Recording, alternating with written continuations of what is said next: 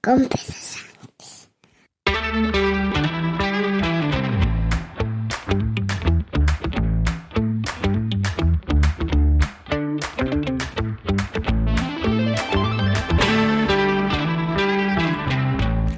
Buenos días, es lunes 19 de junio de 2023, capítulo 1006 de un podcast sobre mis cosas que en el fondo son las tuyas. Y hoy quiero hablarte de cómo ha quedado definitivamente la prescripción de Guillermo en la universidad. Eh, bueno, eh, otra cosa que quiero decirte, aunque finalmente el, el emisor, José Luis, vamos a dejarlo ahí, eh, me ha pedido que no, que no utilice su audio. Me llegó un poquito tarde un audio desde Quito, desde Ecuador. Así que simplemente para que quede constancia, un, video, un audio precioso, por cierto, gracias José Luis, que quede constancia de que mm, nos han enviado un audio desde un poco más lejos. Ya está, sin más. Eh, bueno, como sabéis, Guillermo este año era el año en el que por edad le debería de haber tocado, por edad y dentro de que él ha llevado sus estudios dentro del año, etcétera, era el año en que le tocaba haber hecho la universidad. Sabéis que tuvimos dudas y yo lo he dicho aquí, creo que su madre y yo nos columpiamos, em, impulsándole a una escuela de negocios privada pensando que quizás lo que él quería hacer en aquel momento, que era administración y dirección de empresas, era algo que se le iba a quedar ligeramente fuera de su nota de corte.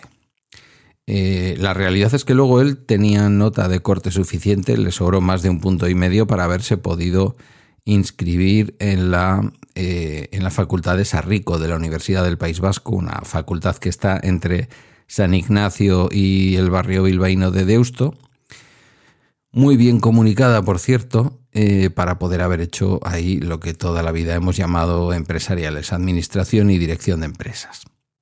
Bueno, él ha dedicado este año, como sabéis, está acabando, acabandito, eh, a sacar su título de UEFA, yo le llamo UEFA A, luego dentro de la, de la nomenclatura de los estudios según Bolonia tiene otra denominación, pero digamos eh, el título de entrenador que queda justo por debajo del UEFA Pro. Que siempre he dicho que se tiene que ir a la, a la ciudad del fútbol, a las Rozas, a Madrid, a hacerlo con la federación, pero no es así. Se puede hacer aquí también en, en un estudio, vamos a decir, oficial de Quirolén, en el centro de estudios donde él está haciendo este año y también hizo el año pasado el tema de entrenador entonces, bueno, ya veremos más adelante porque esto ahora, en la medida en que va a empezar la universidad, ya va a ser un poquito más difícil de compaginar. Em, ha hecho también el inglés, se sacó el first, que bueno, es un comienzo. En algunas de las cosas, como ya os he contado, él tenía nivel suficiente de advance. Dos cosas fundamentales, y es que tiene que irse al extranjero para cualquier cosa, incluida el tema del fútbol, como son la conversación tanto el, entender como el hablar, eh, esos, esos, esos, dos aspectos, esas dos skills o esas dos eh, capacidades em, del idioma, pues las, las tenía como nivel de advance, y eso está muy bien. Le permitirá sacarse el advance más adelante también cuando corresponda. Y entonces eh, se abrió el viernes, el pasado viernes, el plazo de preinscripción en la universidad.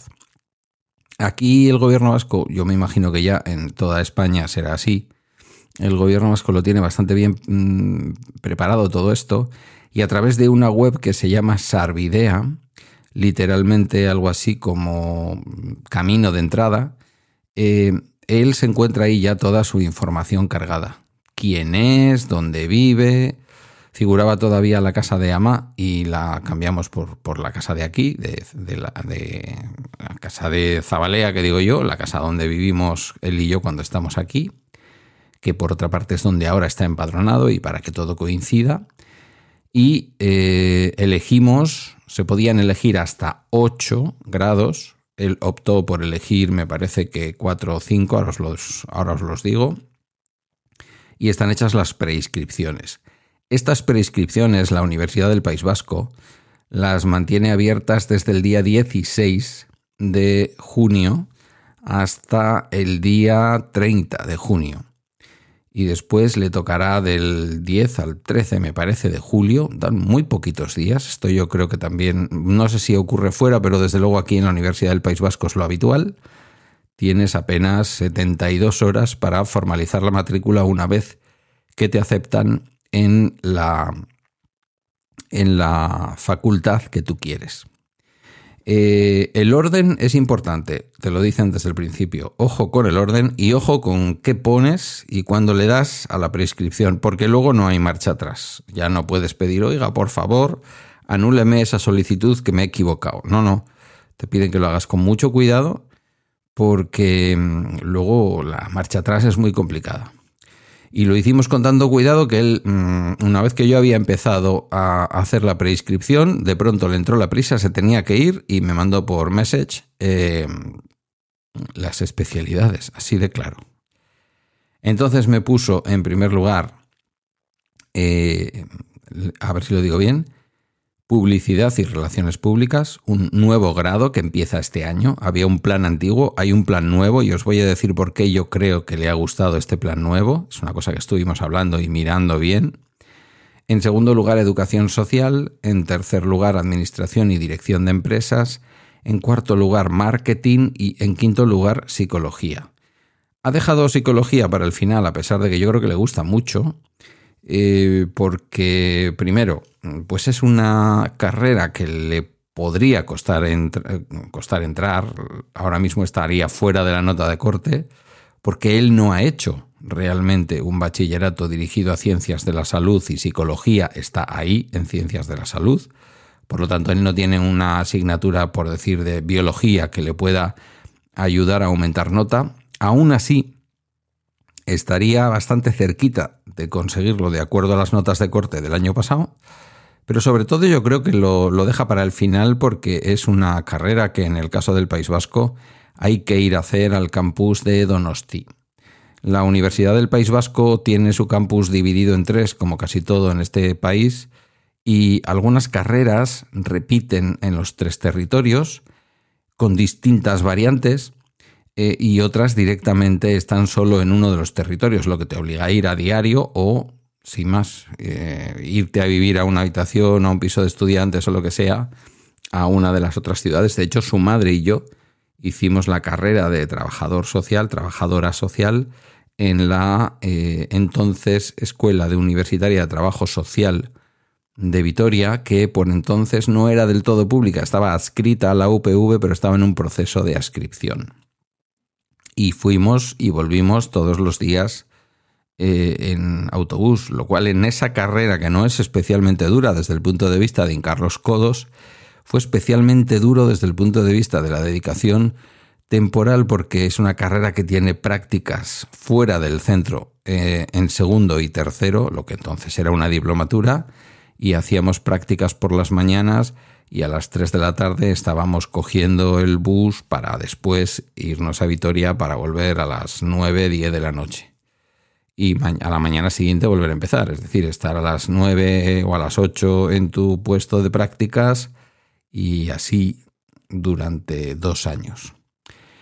Eh, el primer año no fue mejor, porque el primer año había prácticas en centro, con lo cual teníamos que estar en Vitoria a las 8 de la mañana y volvíamos de Vitoria pues prácticamente pues eso, a las 9 de la noche. Cuestiones curiosas. Guillermo tiene claro que quiere quedarse a la poder ser en Vizcaya porque él quiere seguir complementándolo o, haciéndolo compatible con su, con su dedicación al mundo del fútbol. Y bueno, pues por eso digo que en el caso concreto de psicología lo ha dejado para el final porque aunque eh, ha descubierto que le gusta mucho, pues la realidad es que es un poco complicado para él hacerlo. Em, se ha apuntado al grado en publicidad y relaciones públicas a un plan nuevo. En primer lugar, esto sería su objetivo. Tendría nota de corte para el antiguo plan. No sabemos cuál es la nota de corte del nuevo plan porque el año pasado este plan no existía y por lo tanto este grado, tal y como es, no existía. Es un grado que tiene 240 créditos eh, de los ECTS, de los europeos, que se imparte en castellano, en euskera y en inglés, presencial evidentemente. El precio de la matrícula son 13,72 euros por crédito en primera matrícula, eh, lo que vienen a ser algo así como 800, algo menos de 900 euros. La universidad pública, pública, sí, pero ojo, eh, que cuesta dinerito. Lógicamente, luego, pues para las familias que lo puedan necesitar, están, están las, están, ¿cómo se dice? Las, eh, lo diré. De, no pedirlas nunca, me he olvidado. Las becas, Jolín y se ofertan 120 plazas en todo el País Vasco. La nota de corte no es pequeña, se acerca a 10, pero es una nota que en este caso, en, esta carrera en concreto, por el tipo de bachillerato que hizo Guillermo, la nota que tiene es una nota alta. Dice en su explicación en la página web de la UPV que la publicidad se ha convertido en una forma de comunicación insustituible. Bueno, hay que decir que esto forma parte de la Facultad de Comunicación de la Universidad del País Vasco, donde se hace periodismo, donde se hace comunicación audiovisual y todo lo demás.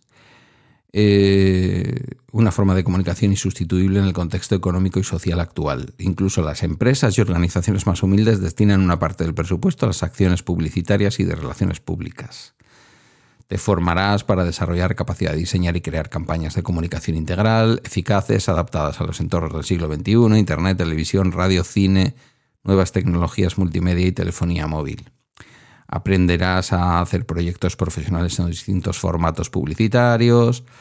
Eh, podrás especializarte luego en dos menciones o itinerarios, en dirección de comunicación y en relación multimedia en publicidad. Eh, bueno, sin más, pone que esta titulación ha obtenido el sello de calidad de formación universitaria dual, aquí viene la clave, otorgado por Univasc, Agencia de Calidad del Sistema Universitario Vasco, por lo que tendrás la opción de cursar el itinerario dual. ¿Qué significa el itinerario dual? El itinerario dual significa que en los dos últimos cursos, en tercero y cuarto, eh, puedes elegir como optativa la formación dual. En tercero, formación dual 1 con 24 créditos. En cuarto, formación dual 2 con 24 créditos. Y quitarte, de hecho, todas las optativas de ese año, em, dejando, digamos, tu curso universitario de tercero y tu curso universitario de cuarto en dos asignaturas de primer cuatrimestre y dos, dos, dos o cuatro. No, cuatro asignaturas, cuatro asignaturas eh, de cuarto trimestre de segundo trimestre, perdón, y cuatro asignaturas de primer trimestre. Te quitas cuatro asignaturas del año, te quitas las cuatro optativas y te quedas exclusivamente, como digo, con las eh, obligatorias. Em, pero, por, pero por cuatrimestre, por si no me he explicado bien, te quedan dos asignaturas obligatorias. Por ejemplo, en segundo, en tercero, perdón, eh, tendrías, vamos a ver, os lo digo. Cuatrimestre, segundo, tercero. En tercero tendrías, bueno, además de las optativas que no va a hacer, tendría diseño gráfico como obligatoria y tendría planificación de medios, primera parte, como obligatoria. Y luego en el segundo cuatrimestre tendría creatividad y derecho de la información. En el... A ver, sí, eso es, creatividad y derecho de la información y planificación de medios 2 y relaciones internacionales. Eh, bueno, como veis, pues eso, que, que, hay asignaturas, que no es que no haya asignaturas, pero mm, en algunos cuatrimestres te quedas con dos y en otros cuatrimestres te quedas con cuatro. Eh, a cambio, a cambio tienes que hacer eh, formación dual 24 créditos a lo largo de todo el año, es decir, en los dos cuatrimestres, tanto en tercero como en cuarto. ¿Eso qué significa la formación dual? Bueno, salvo que me sorprendan, formación dual solo significa una cosa, y es que una parte, y no menor, porque son 24 créditos, si no me equivoco, algo así como 480 horas por, por curso, tienes que estar trabajando ya en una empresa en el ámbito en el que estás estudiando. Creo además que con derecho a un salario, eh, pues pequeño, el que sea, el que corresponda por las horas, el que corresponda también por el tipo de contrato. Se me escapa ahora un poco el tipo de contrato que se tiene en la formación dual. Yo creo que es un contrato de formación, como no puede ser de otra manera. Pero es una cosa que le ha seducido mucho a Guillermo, el que, vale, te comes primero y segundo de una manera más teórica, pero en tercero y cuarto ya estás haciendo prácticas.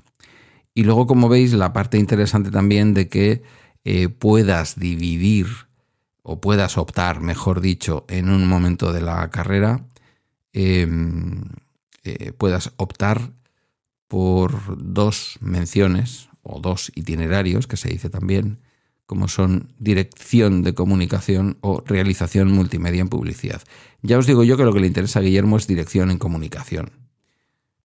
Aunque quizás él todavía no lo sabe. No le gusta nada el tema multimedia, no le gusta nada el hacer vídeos, esta parte técnica de, la comunicación no, no, le gusta mucho. Em, me parece una carrera interesante por el tema de la formación dual y me parece una carrera interesante porque luego él, con este tema de dirección en comunicación, em, bueno, pues puede optar a muchas cosas, pero desde luego lo puede relacionar, que es algo que desde el principio tiene en su cabeza, que cualquier estudio universitario que haga, da igual que sea psicología, lo llevaría a la psicología del deporte, o este tema de comunicación y publicidad y relaciones públicas, lo en su cabeza, al menos, cuadra bien que pueda relacionarse con eh, el deporte en cualquier caso y con el fútbol en concreto.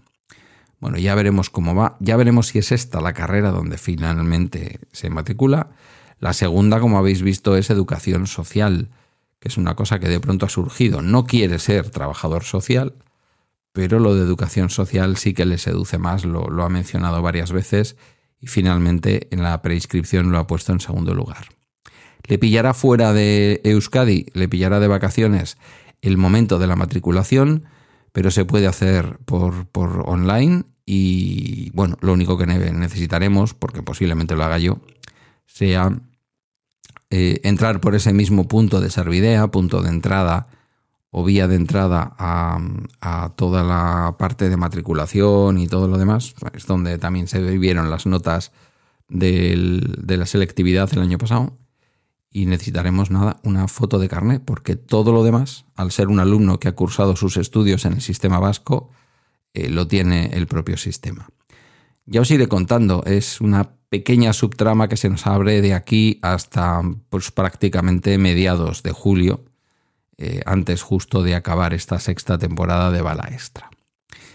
Os lo quería contar porque esto está en la esencia de Bala Extra, quiero decir, saber que Guillermo finalmente se matricula y hacia qué estudios va es una cosa como intrínseca de, este, de este podcast. Y nada más, hasta aquí el Bala Extra de hoy lunes. Agradezco tus comentarios o mensajes en la comunidad de Telegram y a través de balaextra.com donde están mis redes y mis medios de contacto. Gracias por tu escucha y hasta mañana.